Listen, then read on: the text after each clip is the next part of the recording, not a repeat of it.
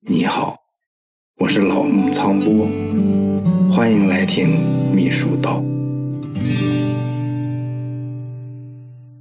前两次呢，嗯，我谈了就是现实中秘书的一些优势和劣势，也给大家留下了一个问题，就是做秘书到底是机遇还是陷阱？嗯，这个问题呢，其实每个人都会有不同的答案。现在呢是个多元化的社会，每个人追求的人生目标可能都不太一样。如果把幸福和快乐当做共同的终极目标，那么呢每个人实现这个目标的过程和途径肯定也是多元化的。事实上呢，的确有很多人并不适合做秘书工作，比如呢，哎性格上呢就是以自我为主，就是柔韧性较差，或者是自尊心呢要求特别高的人。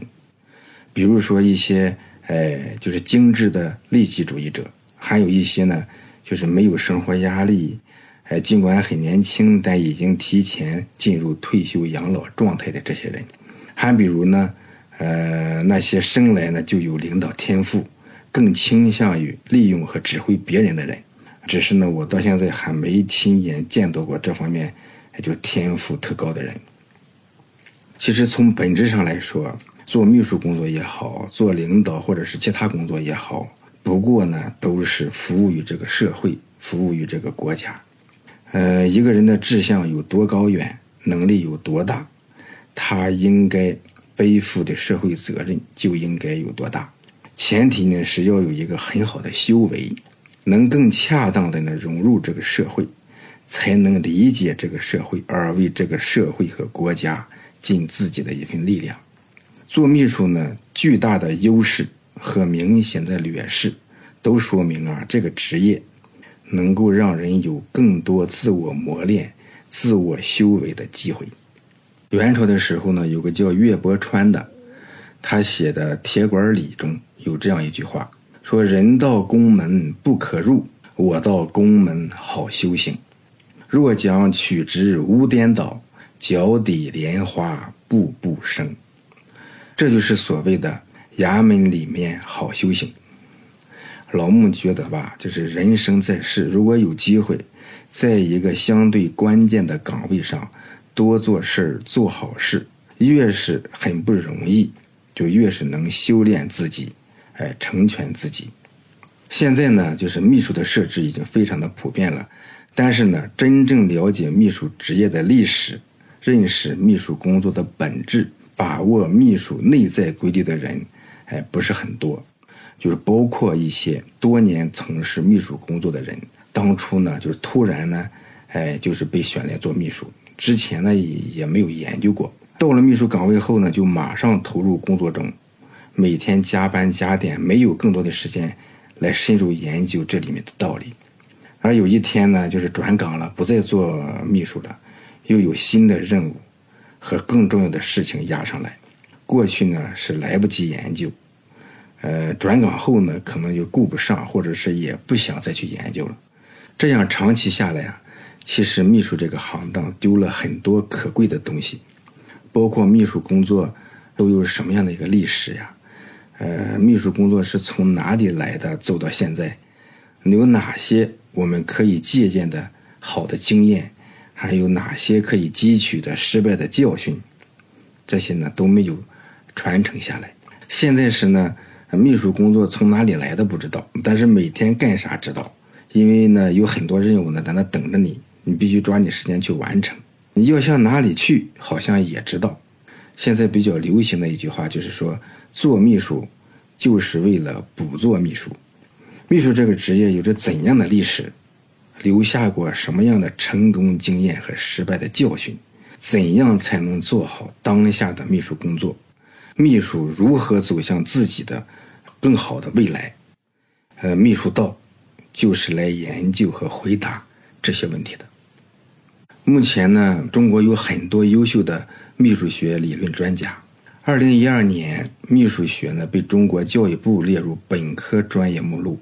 而在这之前呢，还有三十多年的秘书学专业教学，当然呢都是本科以下的水平。也就是说，中国有了秘书本科专业不过六年的时间。近几年呢，开设秘书专业的大学呢在逐年增加。现在呢，全国呢已经有一百三十多所大学开设了秘书学专业。好的秘书学专业呢，以师范大学居多。我粗略地算了一下，呃，秘书学本科教育这六年来毕业了三届学生，至多呢不会超过三万人毕业于秘书学的本科专业。这且不说这些本科毕业生毕业以后。呃，是不是都从事了秘书工作？中国的社会管理体制其实是比较特殊的，要保证正常的运转，它会比有一些国家呢，呃，它的秘书在占人口中的比例要高一些。有人呢保守的估计，中国秘书的从业人员应该在两千万人以上。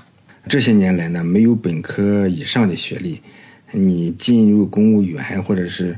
去一个好的企业都是比较难的，也就是说，入职的秘书，包括近三年来入职的秘书，大多数没有经过秘书本科以上专业的学习，也可以说都是所学非所用，专业不对口，半路出家。而教秘书学的人呢，虽然也都很优秀，但大多数呢就没有秘书工作实际经验。我们很多呢就听说说某某秘书曾经做过老师。但是呢，从来没听说过说哪位教授，呃，曾经做过秘书，这呢就能解释现在呢各大学的秘书学为什么都相对比较纯净，就是理论性呢都更好一些。现在呢就是社会分工越来越细，各行各业都有很多自己的传承，嗯，老工人呢带徒弟，像老演员呢也收学生，像运动员呢干得很好就将来做教练，这个秘书。作为一个很务实、技巧性很强的职业，目前看呢，大多数的秘书在入职之前都没有进行过必要的专门学习实践，主要呢就是靠自己体悟，都是边干边学，呃边提高。其实秘书呢有着特殊的文化心理、思维方式和处事原则，在工作中呢也存在着一些独特的工作方法、工作技巧。和谋事方略，这些都是长期的秘书工作实践中积累的宝贵财富。我们来呢，共同的归纳和总结秘书工作中的这些成功的经验，汲取秘书工作中存在的失败的教训，总结其规律性、必然性，在更高的层次上形成认识。这样呢，就对我们做好秘书工作，甚至是其他工作，都会有很大的价值和意义。其实呢，就是任何的事情都有形式上的方法呀、技巧呀，但是如果只从技巧呀、方法呀这个层面来把握和理解，还是比较肤浅的。我们需要在深度、广度、更高的维度上立体的来研究分析，才可能悟出呢其中的深意。比如说剑道，中国的剑术呢，在春秋后期就已经有了。在汉代以前，已经形成了一个很好的理论。卧薪尝胆的越王勾践就是拜师学习剑术。但是到了唐朝呢，那些道士就开始用剑来辟邪，那些当官的呢，就是在喝酒的时候呢，舞剑助兴，这个剑吧就成了一种道具。以后中国的剑术呢，就没有什么太大的发展。但是隋唐时期呢，剑术呢传到了日本，日本人呢在研习剑术的基础上。总结出了剑道，剑道的本质其实就是剑术，但是呢，它高于剑术这个层面。剑道呢，它更强调的是坚强的意志力、专注力和敏锐的判断力。他强调呢，就是两个对手，哎，在在出手之前，哎，就是那种心与心的那种交战。再比如呢，就是棋道，围棋呢，其实也起源于中国。也是经过唐朝的时候呢，呃，从朝鲜传入了日本，以后呢又流传到了欧美各个国家。围棋的每一个棋子都是平等的，每下一个子就是能够牵动全局。棋道呢，他就所谓，呃，先得者未必有所得。棋道讲的是呃大局观。习近平呢就喜欢下围棋，他和聂卫平呢是发小，还两个人非常好的朋友。你想？这是围棋作为一种智力游戏，在上升为道的这个层面后呢，能够在更高的维度上给我们，呃非常重要的启示。通过归纳剑术而得到剑道，它也可以培养我们冷静、机敏、果敢的性格，锻炼我们的进取精神。在输赢之中呢，呃，也能增加一个人的廉耻之心，激发呢敢打敢拼的勇气。当我们从中悟出这些深意，对处理事物应该有非常特别的意义。通过归纳和总结其意，得到了其道，让我们做事呢从大局着眼，胸怀全局，步步为营，去争取整体的利益。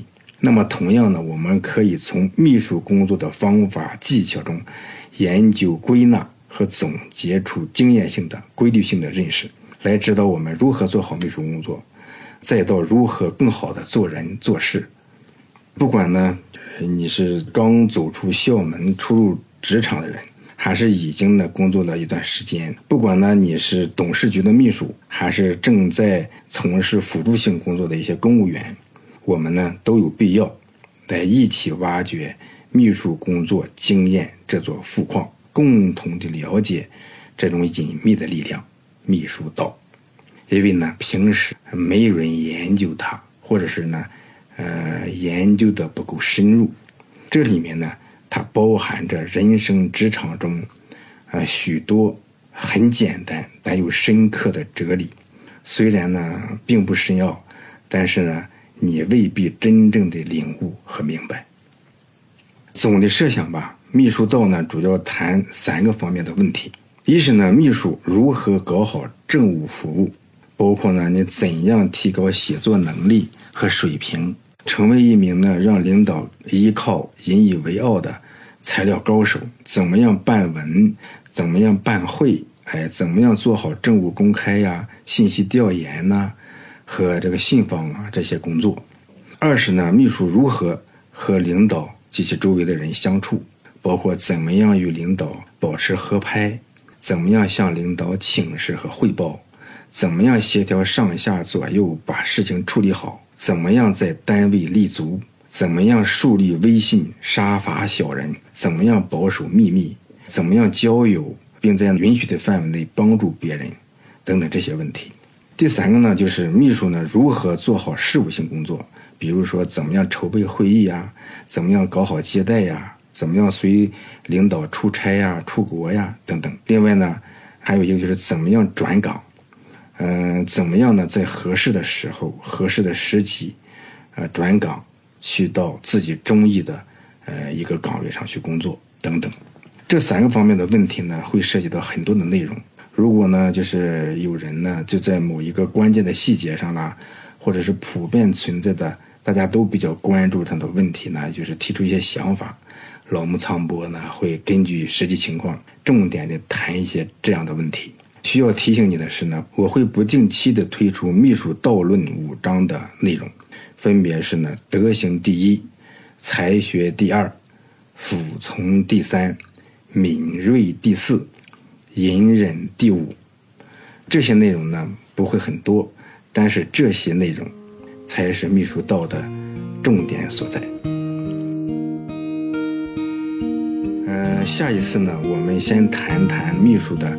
前世今生，然后呢，就开始谈怎样写好文章。